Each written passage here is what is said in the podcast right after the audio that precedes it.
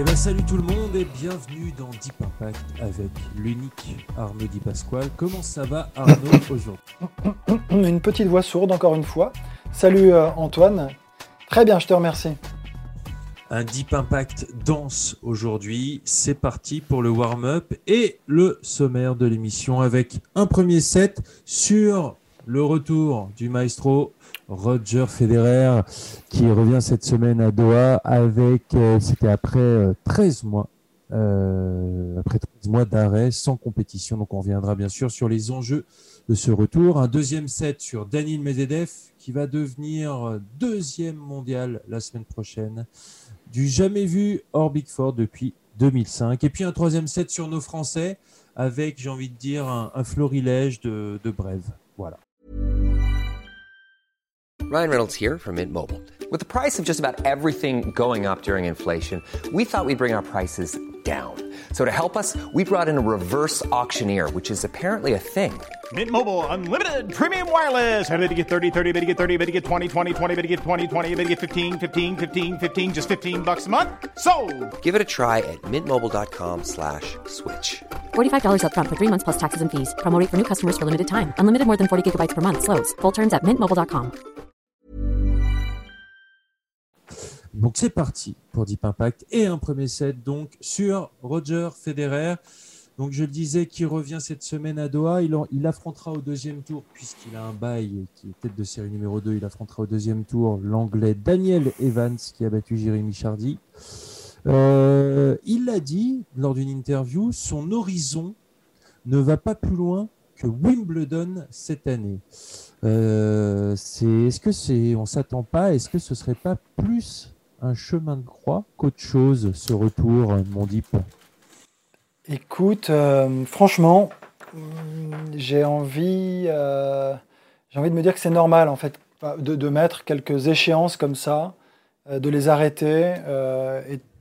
il y a tellement d'inconnus et d'incertitudes après 13 mois d'absence, à bientôt 40 ans, même si à l'entraînement il a dû se rassurer.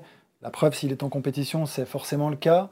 Euh, Mais d'un autre côté, il n'y a rien qui remplace la compète. Ça, on peut en parler avec tous les athlètes. Euh, on peut s'entraîner à doses assez importantes, avec euh, beaucoup d'intensité. Mais c'est la compétition en fait qui fait la différence et qui est l'outil finalement de mesure suffisamment précis, qui est le bon indicateur pour dire si oui ou non ça va. Donc après 13 mois, c'est très compliqué. Après, ces joueurs-là, ils sont peu nombreux à avoir autant de ressources, à pouvoir, après euh, des périodes aussi longues, après autant d'écueils, autant de difficultés, à savoir euh, rebondir parce qu'il y a une connaissance d'eux-mêmes qui est extrême, à pousser à l'extrême, je crois, tout simplement. Donc, euh, fixer, se fixer Wimbledon, c'est assez logique, c'est un petit peu son jardin, c'est clair. Ils ont chacun le leur d'ailleurs. Et, lui, c'est Wimbledon, on le sait bien. Donc, c'est- comme si aujourd'hui, c'était euh, le chemin pour se préparer pour essayer de faire peut-être un dernier gros coup. Et euh, c'est- assez, euh, assez cohérent quand même, il me semble. Ouais, c'est vrai que je suis d'accord. Euh, je... Alors, il y y a quand même quelques doutes, euh, parce que bien sûr, on compare avec euh, son comeback, euh, c'était 2017, je crois, oui, mais il, s'est arrêté que six mois. hein, donc euh, là, c'est quand même plus, que du double. Je vais y arriver.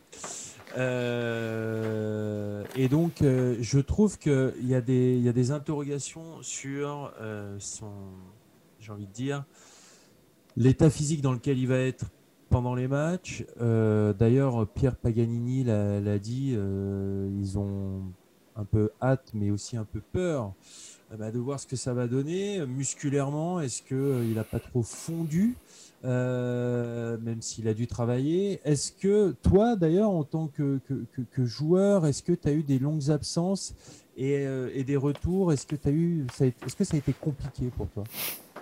En tant qu'ancien joueur, pardon. Petite précision importante.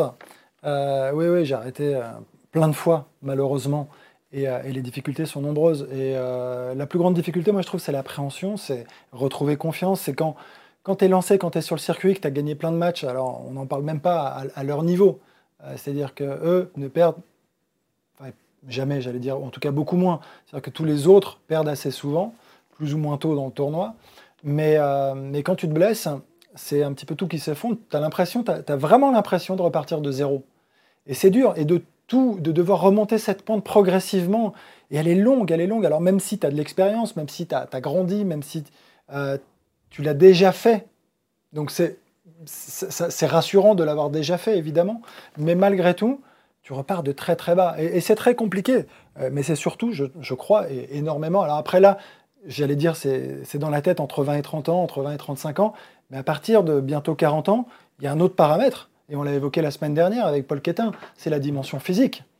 Là, euh, on ne sait pas où il en est, on ne sait pas si forcément les, petits bobos arrivent un peu plus vite, euh, l'explosivité est un peu moins présente, l'endurance aussi probablement. Tu vois, il y, a plein de points aujourd'hui à, régler qui sont encore une fois assez inconnus.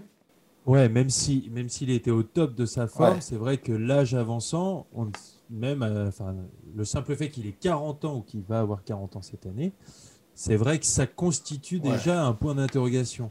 Euh, il a parlé euh, donc d'un horizon qu'il ne voyait pas plus loin que Wimbledon. Il a parlé aussi de la saison sur terre battue. Alors ils échangent avec son équipe et tout ça. Selon toi, est-ce qu'on va le voir à Roland Garros moi, je, enfin, alors après, selon moi, je, l'espère fortement. Enfin, je l'espère. En fait, je, je me positionne euh, en tant que, non pas en tant que fan, mais en tant que, spectateur avisé du tennis qui, évidemment, aime beaucoup ça. Et je dirais la même chose de, des deux autres, parce qu'on aime bien les comparer les trois, avec Djokovic et Nadal. Mais aujourd'hui, Federer, euh, je, je, crois que si veut continuer. Moi, il, il, se met en danger en continuant comme ça. Il y a quand même Mais je crois que c'est le plaisir avant tout, c'est cet amour du tennis qu'il a plus que tout. Et c'est important de le mettre en avant aussi. Il a bientôt 40 ans, euh, il a encore soif de victoire, il a encore la flamme pour y retourner. Je trouve ça génial parce qu'il a rien à prouver à personne et encore moins à lui. Encore moins à lui. Euh, on a toujours l'impression que moi, ces joueurs sont éternels. Il y, a, ce truc de jamais vouloir les voir quitter le devant de la scène. Euh, et, c'est pourtant arrivé, moi, quand Agassi s'est arrêté, ça m'a fait un truc, ça m'a fait quelque chose. J'ai trouvé ça puissant, fort et, dur en même temps, hein, parce que ça montre la fin d'une époque. Et c'est vrai que Federer, il continue, il continue, et on sait que ça va s'arrêter, mais on a l'impression, on veut pas en tout cas que ce moment arrive. Donc lui le repousse, et tant mieux pour nous, c'est génial. Euh, et je crois que ça a été aussi quand même, juste à la limite, euh, je tenais à le dire aussi, le plus bel ambassadeur du tennis qu'on a pu avoir, hmm. plus que tous les autres. Et ça, J'en suis intimement convaincu. Je me regardais encore, je ne sais pas si tu es allé voir un peu sa, petite fiche entre 2004 et, 2009. Attends, je me suis noté entre 2005 et 2008, pardon, 10 finales de Grand Chelem de suite, quand même. Il y, a eu, il y, a eu, une hégémonie monstrueuse de sa part, presque. Alors qu'on a oublié parce que depuis, il y a eu Rafa, parce qu'il y a euh, évidemment euh, Novak depuis 10 ans aussi. Mais euh, il y a eu des années, c'était cosmique, c'était colossal. Et, c'est vrai qu'il a élevé, je trouve, le, tennis dans, une autre dimension. Ouais, il y a des records qui sont euh, exceptionnels. 237 hein. semaines consécutives à la place de numéro 1, record absolu. 12 euh, titres en une saison. Il est à 103 titres en carrière. J'aime pas qu'on dise en, carrière. Il, en 103, il a 103 titres dans sa carrière, mais Connor c'est à 109. Euh, donc est-ce que c'est un record qu'il peut aller chercher ça? Bien sûr. Je, il ouais, il peut. Il peut je, mais je ne sais pas si c'est l'objectif. Je ne sais pas. Je ne suis pas convaincu. Je, tu sais, je, lisais euh, une interview. Je, qui c'est qui disait ça? C'est pas Villander. Euh, je crois que c'est Nastase qui hmm. disait euh, que quand tu commences ta carrière, tu peux être plein d'ambition, mais tu ne peux pas avoir le projet d'aller battre le record de 311 semaines à la place de numéro mondial. Oui, il disait ça de Djokovic. Ouais, ça, ça, ça, arrive, mais tu t'accroches au quotidien dans les moyens que tu dois mettre en œuvre, évidemment avec cet objectif final qui est de gagner des grands chelems, et mhm. puis ça vient progressivement. Euh, mais, mais, mais, donc, tu vois, aujourd'hui, il ne s'est jamais fixé, je pense, ce record de titre, même si il l'a peut-être dans un coin de sa tête, tu vois, quelque part, c'est peut-être là. Ah, mais laissons-le déjà reprendre. Moi, je suis convaincu qu'il va, enfin, que si physiquement il est un peu épargné, il va pouvoir regagner des matchs et, nous surprendre une nouvelle fois. Euh, moi, je pense, pour revenir à cette histoire de Roland Garros, alors bien sûr qu'on a envie de le voir, mais je pense qu'il, euh, je pense qu'il a envie d'être compétitif à Wimbledon et qu'il sait que s'il veut l'être, il fera l'impasse, tu crois? Bah non, justement. Ah, il, va devoir jouer. Il a vu exactement. Il a vu. Euh, c'était en 2019 quand il a, il a ses deux balles de match contre Djokovic en finale de Wimbledon cette année-là, il avait fait demi euh, à Roland Garros. Il a vu que euh, justement l'année d'avant, en 2018, il avait fait l'impasse sur Roland Garros et qu'il il est, arrivé à Wimbledon. Il manquait un petit peu de tennis. Il, s'était fait surprendre par, euh, par Anderson en quart, en 5-7.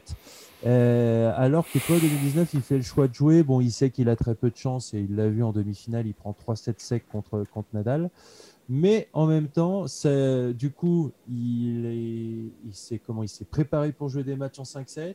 Tennistiquement, quand même, de devoir jouer sur terre. Alors, bien sûr, le tennis sur terre battue et sur gazon, et, ils sont très éloignés, mais quand même, tu dois t'adapter et tout ça. Et puis, je pense que cette endurance mentale et, physique qui est travaillée pendant Roland Garros, bah, elle lui a été utile à Wimbledon et il a, il a vu que c'était mis en position de pouvoir gagner en, euh, Wimbledon. Alors, c'était il, y a il y a deux ans.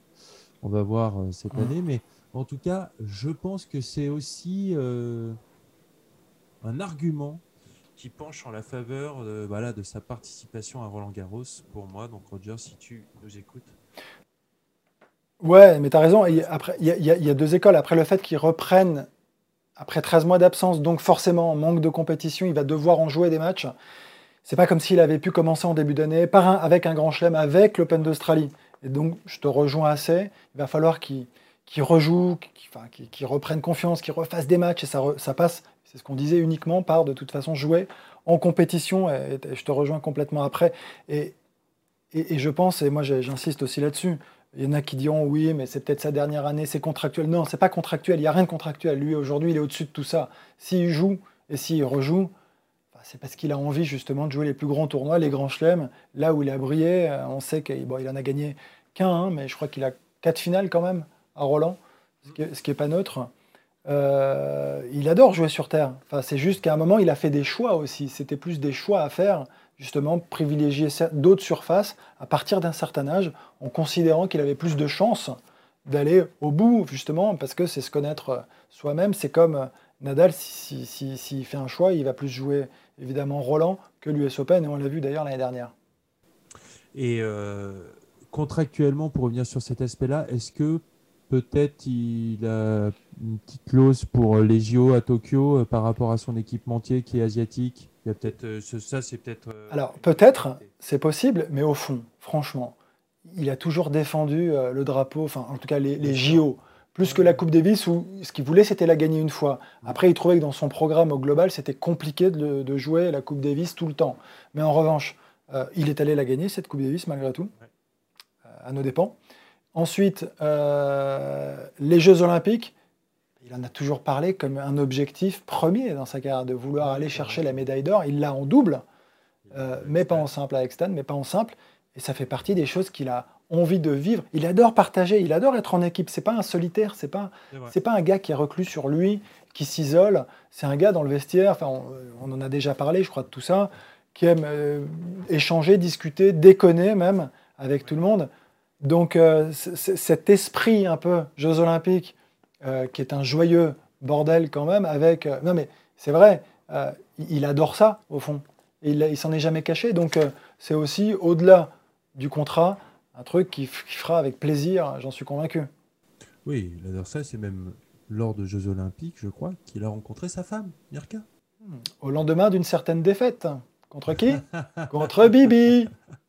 Et oh est-ce qu'il m'a dit, est qu'il m'a dit merci Jamais. pas. Jamais. J'attends toujours. Grâce à moi, sa carrière. Grâce à moi, il a sa carrière. Je rêve. Rien, le mec a rien dit. Je lui dirai la prochaine fois. On lui fera passer le message. Exactement. Euh, ben, c'est parfait pour passer au deuxième set et à Danil Medvedev qui réussit quand même un exploit. Euh, ce sera donc lundi prochain, le 15 mars 2021. Euh, Il va atteindre la deuxième place mondiale. c'est pas arrivé depuis 2005 qu'un joueur hors Big Four, alors le Big Four, Federer, Nadal, Djokovic, et on rajoute Andy Murray, bien sûr. Donc depuis juillet 2005, donc le dernier était Leighton Hewitt. Euh, ben, sinon, depuis, juillet 2005, donc ces quatre joueurs euh, ont monopolisé les deux premières places mondiales du classement. Et donc Daniel Medvedev euh, deviendra numéro 2 mondial, donc je le disais la semaine prochaine. Il est un peu récompensé par ses quatre mois d'invincibilité entre octobre 2020 et février 2021, jusqu'à sa défaite en finale. Je crois que tu avais parlé de fessé contre Novak Djokovic à l'Open d'Australie. Euh, qu'est-ce que ça dit sur. Est-ce que ça dit qu'il y a une évolution un peu de du tennis mondial et de sa hiérarchie Alors, on peut le voir de plein de manières. Il y a une évolution, mais il y a aussi un vieillissement. Non, mais il y a un moment, depuis 2005, on est en 2021. Tu te rends compte? 16 ans. Ça ne rajeunit pas. Non, mais non, ça ne rajeunit pas. Mais c'est monstrueux. Non, mais quand on se, à quel point c'était bouché? C'est-à-dire qu'il y avait ces quatre gars, en fait, et trois surtout, dans l'absolu, qui, euh, qui switchaient 1, 2, 3, 1, 2, 3, chacun leur tour, euh, suivant les années, un peu plus ces dix dernières années pour Joko, on en a parlé, avec un Nadal qui a fait euh, quelques, quelques années extraordinaires aussi, avec un Andy Murray qui a réussi hein, en 2016 à choper cette place de, numéro un mondial. Incroyable, mais, et ça s'est joué à rien d'ailleurs, euh, mais, mais, 16 ans en fait, pendant 16 ans. Alors oui, une évolution, mais de fait, à un moment, on savait que ça arriverait forcément. Et je crois que c'est aussi le vieillissement, je crois que c'est Federer aussi qui est blessé. C'est. Euh, c'est ouais, c'est Murray qui joue plus aussi, hein, enfin, qui joue plus, qui joue pardon, qui joue encore, mais qui est plus au même niveau.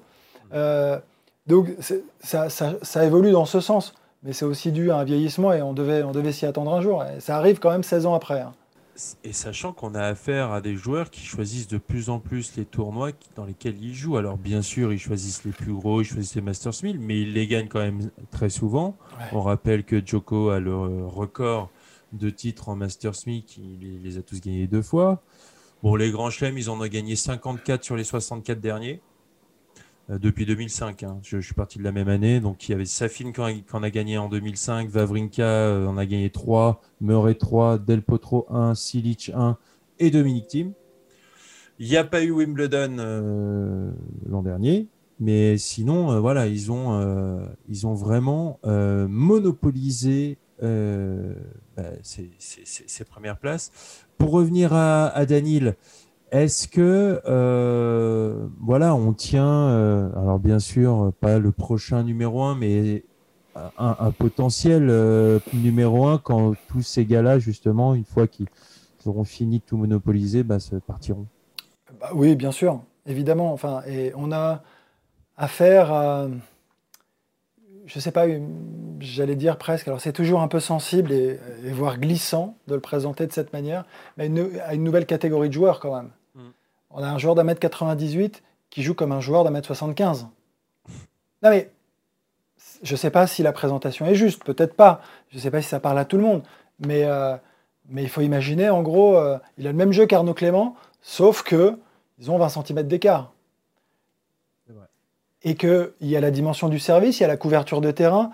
Alors tu me diras, ils n'ont pas le même jeu de jambes, évidemment, mais le jeu de jambes qu'il a pour un joueur d'un mètre 98, la couverture, moi j'ai jamais vu ça, c'est hallucinant.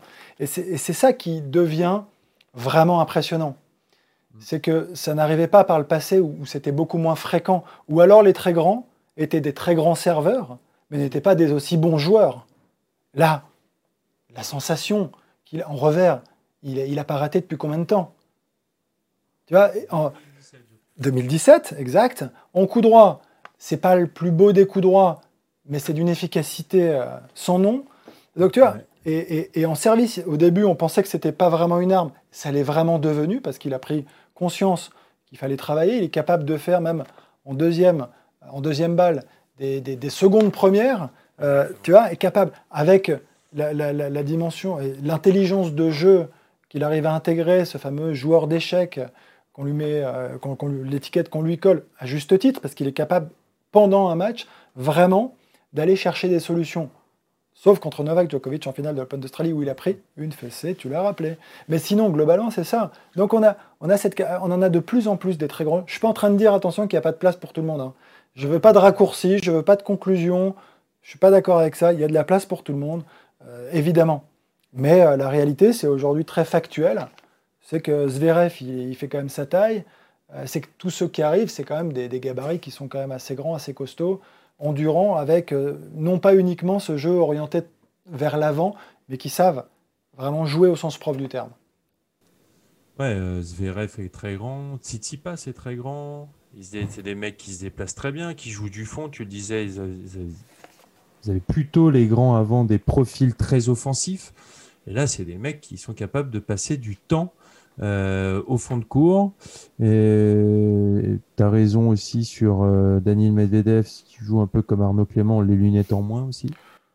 Bon, c'était une petite dédicace, hein, tout simplement. On va peut-être pas relever. On n'est pas obligé. Euh, bon, ok, il est deuxième mondial. Mmh. bon, bien sûr, aller chercher Djokovic à la première place, ça va être compliqué. Est-ce que tu le sens prêt à aller chercher un titre du Grand Chelem? Écoute, j'aime beaucoup ta question. Pourquoi? Parce que, bah, non mais, ça te fait rire, ça te fait rire. Elle est pertinente cette question, mine de rien. Oui, deux finales, deux finales en Grand Chelem malgré tout. À chaque fois, il bute sur cette dernière marche, comme beaucoup d'autres euh, ont buté, se sont arrêtés. Euh, il perd contre qui? Contre Nadal et contre Djokovic. Ok, pour l'instant, en termes de palmarès et tout ce qu'on il n'y a pas photo entre lui et, ces joueurs-là. Euh, il est quand même beaucoup plus jeune, mais euh, on sent quand même cette euh, nette progression, je trouve, au fil des ans, avec ces 20 victoires de rang, dont 12 sur des top 10. Ça, ça c'est un indicateur. En fait, moi, j'essaie de prendre comme ça, en effet, des, indicateurs qui montrent la, constance d'un joueur au plus haut niveau. Et c'est plus, en fait, finalement, un coup d'éclat on est sur un niveau de jeu moyen. Et c'est ça en fait. C'est-à-dire qu'on a plein de joueurs qui vont réussir à faire une demi, une finale, à gagner un tournoi peut-être dans une catégorie moindre, mais on sent que c'est pas encore bien installé. Mmh. Là, moi j'ai l'impression que si dans la tête c'est en place, physiquement je suis pas inquiet parce que il travaille, s'il n'est pas blessé, il n'y a pas de souci, mais si dans la tête il a la confiance, on sait maintenant qu'il est capable d'aller battre, en tout cas en 2-7 gagnants, les meilleurs. Il l'a prouvé hein, sur euh, le Rolex Paris Masters, l'enchaînement avec euh, le Masters derrière à Londres, c'est énorme ce qu'il a réussi à faire. Et, en les sortant tous les uns après les autres, en les enchaînant. C'est extraordinaire, je trouve. Donc c'est très très fort. Donc il y a ce niveau de jeu moyen. Donc c'est là où on peut se dire que maintenant, le jour où il va arriver, euh, alors tu me dis, on, l'attendait là hein, sur cette finale évidemment, mais le jour où il va, c'est encore de l'expérience, c'est une prise de conscience, il va arriver justement avec cette confiance, il la retrouvera forcément, mais ce petit supplément d'âme qui va lui permettre d'aller justement trouver, parce que c'est ce qu'il faut aller chercher, cet état de grâce une fois par-ci, par-là, ce lâcher-prise qui va lui permettre de, se sublimer, bah, il va pouvoir battre un, Djokovic ou un Nadal à un moment donné, forcément. forcément. Et, Novak Djokovic ne jouera pas comme il, enfin toutes ses finales comme il l'a joué là à l'Open d'Australie aussi. Et puis, il a quand même montré un truc que je trouve très important. C'est que, ok, d'accord, il a pris euh, une fessée contre Djokovic en finale d'Open d'Australie. Mais en revanche, il a été capable de pousser Nadal en 5-7 en finale de Grand Chelem à l'US Open devant du monde, devant un stade plein. Donc, il a montré qu'il était à la hauteur des grands événements avec énormément de pression, avec des gens dans le public. Donc, quand le tennis va revenir à la normale, ce qu'on espère le plus rapidement possible, il a quand même déjà montré qu'il avait euh, bah, les armes, à la fois bien sûr tennistiques, à la fois physiques, mais aussi mentales, pour être à la hauteur des événements, à part... Alors, la finale Open d'Australie, la jauge était à moitié, il est passé peut-être aussi un peu à côté, mais c'est aussi en grande partie euh, la faute de, Joko. Euh, je trouve qu'il a montré ça alors que, et je ne veux pas minimiser le, le titre de Dominique Thiem à l'US Open, mais c'était euh, dans un stade vide, c'était sans Novak Djokovic, alors par sa faute, mais euh, voilà. Euh, pour l'instant, je trouve que s'il y a un joueur qui a montré qu'il était vraiment à la hauteur, bah, c'est plutôt Dani Medvedev. Et, non, mais si tu rajoutes en plus les trois Masters 1000 qu'il a gagnés, en fait, c'est les victoires dans ces catégories. Pourquoi on dit que Roublev progresse Il lui manque les Masters 1000, il lui manque les grands chelems. Lui, il est déjà dans la catégorie au-dessus. Il est déjà, il est déjà installé. Et c'est pour ça, encore une fois, j'insiste sur ce niveau de jeu. Moi, il est capable de le produire et de le reproduire. C'est terminé, on n'est plus dans le coup d'éclat. Il en a gagné trois, il gagne le Masters, euh, c'est l'enchaînement. Et moi, j'aime bien aussi. Euh, alors, son attitude, elle est peut-être un peu controversée.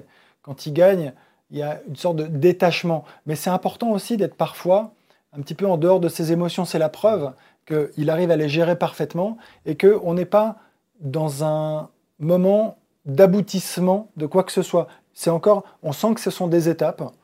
Et euh, le jour où il explosera peut-être un peu plus de joie, c'est peut-être sur la victoire en Grand Chelem, c'est peut-être sur une place de numéro 1 mondial. Voilà, ce sont des étapes et pas euh, des objectifs finaux en fait qu'il a atteints jusque-là.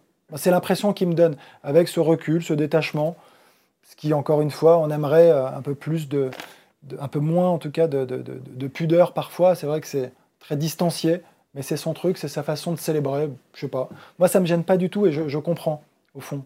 Euh, la liaison est toute faite avec le troisième set et les Français, puisque tu défendais le drapeau français lors de ces Jeux Olympiques. Donc nous allons parler de nos Français et de... Euh, bah, on va commencer par euh, bah, la belle série de euh, Jérémy Chardy, la, bonne période qui est clairement le, le meilleur Français de ce, début d'année. On rappelle qu'il a battu deux top 20, Fabio Fognini, David Goffin. Il a déjà remporté trois matchs en sauvant des balles de match.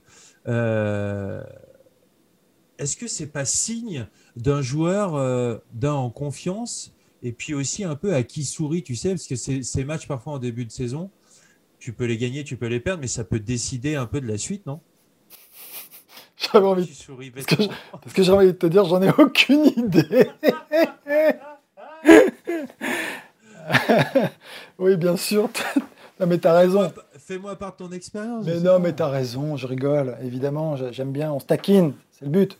Euh, mais si, si, si, en fait, tu sais, on, mais euh, tu as aussi rencontré ce genre de situation. C'est-à-dire qu'à un moment, de gagner ces matchs à l'arrache, on a beau se dire que c'est compliqué, on n'a pas l'impression d'avoir très bien joué, jamais même. Mais en revanche, c'est la construction, en fait, de la confiance. Ça passe par là, ça passe toujours par là. Et on a beau euh, se faire rabâcher ça par les entraîneurs, ce qui nous saoule même parfois, c'est-à-dire de dire non, arrête de jouer sur ton talent, arrête de jouer sur tes acquis. Ta confiance, tu vas la retrouver en bougeant tes jambes et en t'accrochant sur chaque point et en gagnant ce fameux match à l'arrache, en étant mené avec un break, euh, au troisième, en sevant des balles de match. Et c'est là où derrière, euh, tu retrouves ce truc qui te dit en fait que dans n'importe quelle situation, c'est possible. Mais tant que tu l'as pas revécu à un moment parce que tu es dans une spirale un peu négative, c'est hyper dur. Et en fait, c'est un sport individuel, alors même s'il y a du monde autour, mais tu es livré à toi-même tu es sur le terrain et parfois tu te sens impuissant dans des situations et c'est long et c'est dur, c'est compliqué. Et il y en a d'autres de Français qui sont dans ces situations actuellement. mais, et ça met du temps, il faut accepter, mais le plus dur, et je trouve ça, mais, tout joueur de tennis, tout sportif euh, doit le ressentir, qu'est-ce que c'est compliqué parfois de remonter cette pente et d'accepter en fait de se taire, de mettre son ego de côté, y aller avec beaucoup d'humilité, revenir parfois un peu en, arrière sur des tournois de seconde catégorie et de se dire ok, je vais regagner des matchs, je vais me taire, je vais bouger mes jambes. Et même en jouant contre des joueurs moins bons, c'est difficile souvent. Et c'est ces, matchs-là que tu gagnes qui te permettent de refaire le step derrière pour retrouver ton meilleur niveau. Donc c'est c'est fastidieux souvent, c'est long. Et euh, est-ce que j'ai bien répondu finalement? Parfaitement. Parfaitement. Du coup, je peux passer à la deuxième brève et Hugo Gaston qui gagne son premier match sur le grand circuit depuis son huitième de finale à Roland Garros. J'ai envie de dire qu'on l'attendait et que ça va lui faire du bien ce match, non? Parce que j'avais l'impression qu'un peu que voilà, on, l'attendait au tournant chaque semaine. Euh, quand il perd en, challenger, bah, on se dit euh, c'est décevant, alors que finalement ça peut rester normal. Est-ce qu'on n'a pas été un petit peu, euh, alors bien sûr, on a été impressionné par, par son huitième de finale à Roland Garros. Est-ce qu'on n'a pas été aussi un petit peu impatient? Écoute, tout, tout ce qui s'est passé était tellement prévisible. Non, mais à tous les niveaux. De- D'un point de vue médiatique, clairement, mais c'était normal. Normal. Enfin, c'était, on, peut, on peut considérer que ce qu'il a réalisé pendant Roland était un exploit. Donc il fallait justement le relayer à la hauteur de cet exploit. Ensuite, derrière, on savait que ça serait compliqué parce qu'il y a une digestion, parce qu'il faut reprendre le chemin de l'entraînement et, repartir sur les challengers et repartir sur là, un grand prix d'autres tournois. Mais euh, il me semble que, encore une fois, l'attente est nouvelle et lui, même s'il essaie de faire abstraction, ça te pénètre d'une manière ou d'une autre. Tu vois, ça, ça- ça vient quand même, c'est là, c'est présent et euh, c'est plus du tout euh, euh, le, le même joueur qu'il était. Et c'est arrivé du jour au lendemain. Ça n'a pas été progressif. Il n'y a pas eu cette espèce de truc où je fais un quart en challenger, puis une finale, puis une demi, et puis tiens, je suis 140. Ah, je suis à 40. C'est comme ça que ça se passe quand même souvent. Ouais, c'est vrai. Sauf pour les très grandes progressions très rapides qui brûlent les étapes, et ça, ils sont top 10 en deux ans, tout va très bien. Mais il ne fait pas partie de cette catégorie. On savait que ça prendrait plus de temps, parce que est-ce que c'est vraiment un joueur polyvalent? C'est une question aussi qu'on peut se poser. Euh, il ne s'appuie pas sur euh, un coup de raquette qui lui permet de faire la différence. C'est quand même beaucoup de construction, donc ça passe par beaucoup de confiance, par beaucoup de victoires pour pouvoir tenir le rythme. Et sur le rythme, euh, c'était aussi nouveau pour lui finalement. C'est-à-dire que des joueurs de ce calibre, il n'en a pas joué tant que ça. C'est magnifique d'avoir réussi à rivaliser hein, jusqu'à ce match contre Team, mais euh, ce sont des habitudes que tu prends. Je ne sais pas si toi, tu as ressenti ça. Moi, en tout cas, je l'ai beaucoup ressenti. Le premier, le premier entraînement, je parle même d'entraînement, c'est assez rigolo, que j'avais fait, je me souviens, quand je devais avoir 17-18 piges, contre Cédric Pioline, qui devait être top 20, un truc comme ça. Au au bout de 20 minutes, je ne savais plus comment j'allais faire pour tenir l'heure et demie.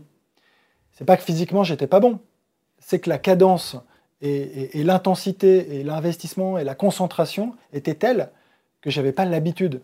T'en fais 3, 4, 5, 10, et l'heure et demie, tu la tiens les doigts dans le nez. Mais tu et en match officiel, et en termes de niveau de jeu, c'est la même chose. Mm. C'est exactement pareil, je crois. Troisième brève.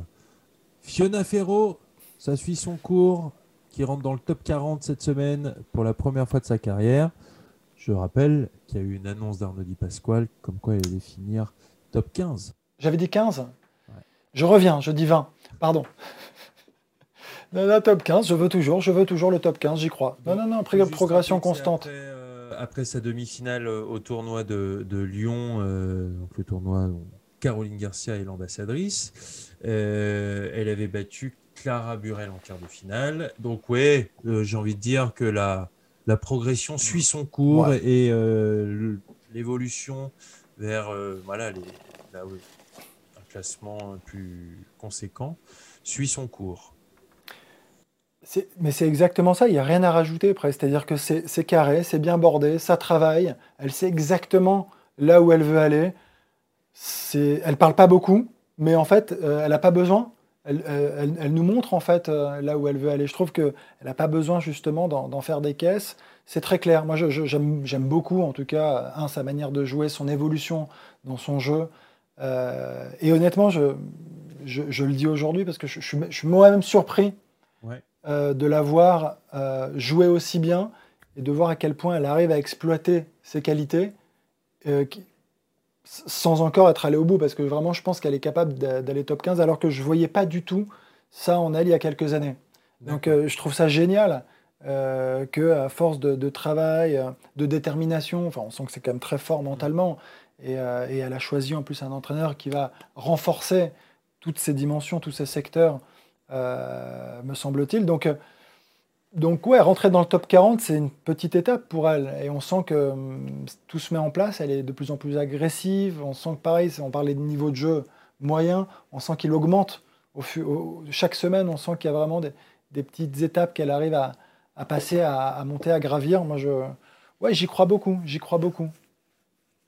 Euh, elle, donc je le disais, elle avait battu Clara Burel en quart de finale Ouais. après avoir perdu le premier set. Euh, elle s'était pas affolée. Euh, et puis on, on avait vu qu'avec, ça veut rien dire l'expérience, mais Rien qu'avec son niveau de jeu moyen, elle avait réussi à passer devant et à battre la jeune française qui, elle, cette semaine, rentre dans le top 200 pour la première fois. Elle est 183e mondiale.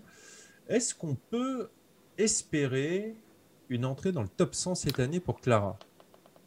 J'allais dire, euh, comme mes enfants me le disent souvent, smandou, qui veut dire doucement. Euh, et en fait, ce que je veux dire par là, c'est que Clara, c'est super, elle progresse, mais j'ai l'impression qu'on en parle comme si elle était déjà top 30. Hmm. C'est bizarre ce que je ressens. Alors peut-être que c'est un ressenti, c'est très personnel.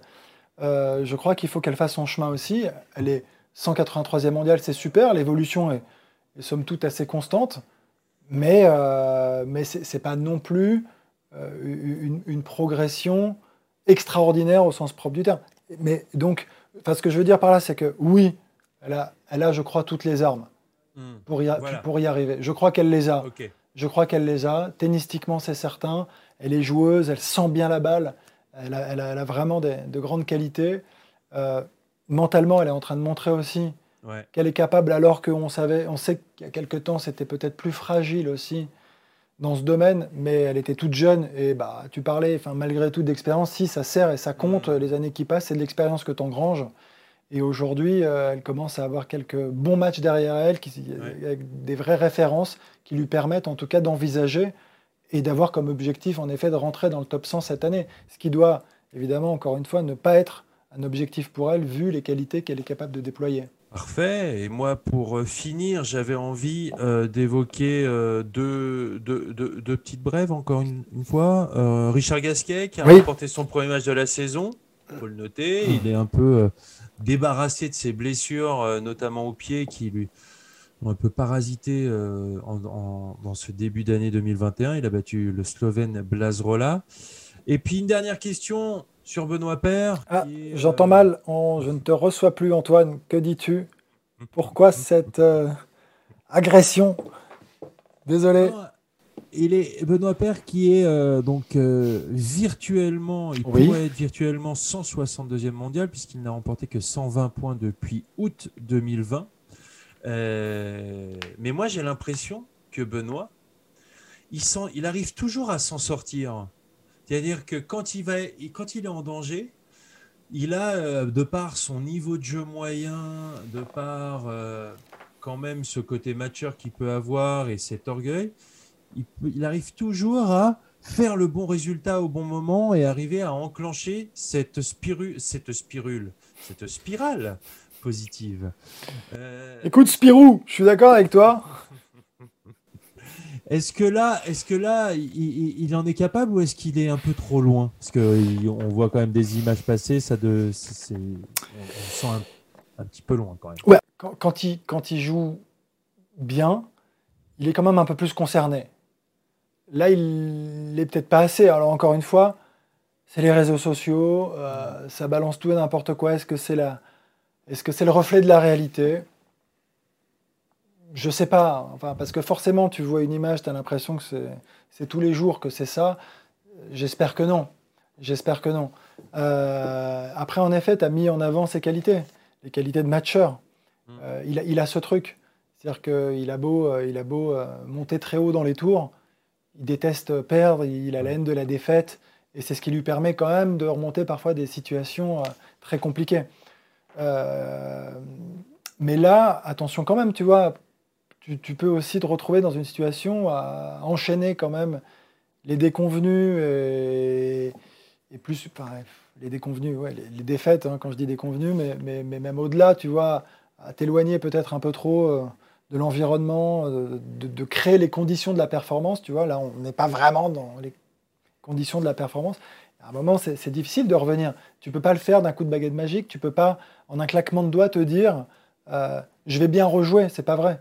Ça passe par se reconcentrer, par être euh, focus un minimum pour n'importe qui. En tout cas, au plus haut niveau, pour n'importe qui. Voilà. Sinon, ça serait d'une totale injustice quand même. Écoute, on va, on va suivre ça. Les points vont commencer à, tomber un petit peu. Il va devoir euh, commencer à les défendre. Puisqu'on rappelle aussi que le classement ATP a été gelé. Et donc, euh, c'est aussi euh, grâce à ça que voilà, il n'a pas commencé un peu à, descendre au classement ATP. Donc, Nous allons suivre ça avec grande attention. Merci Arnaud Di Pasquale pour ce Merci Antoine. numéro de Deep Impact. Merci à toi. Euh, à très bientôt, à la semaine prochaine. Salut. Ciao. Salut.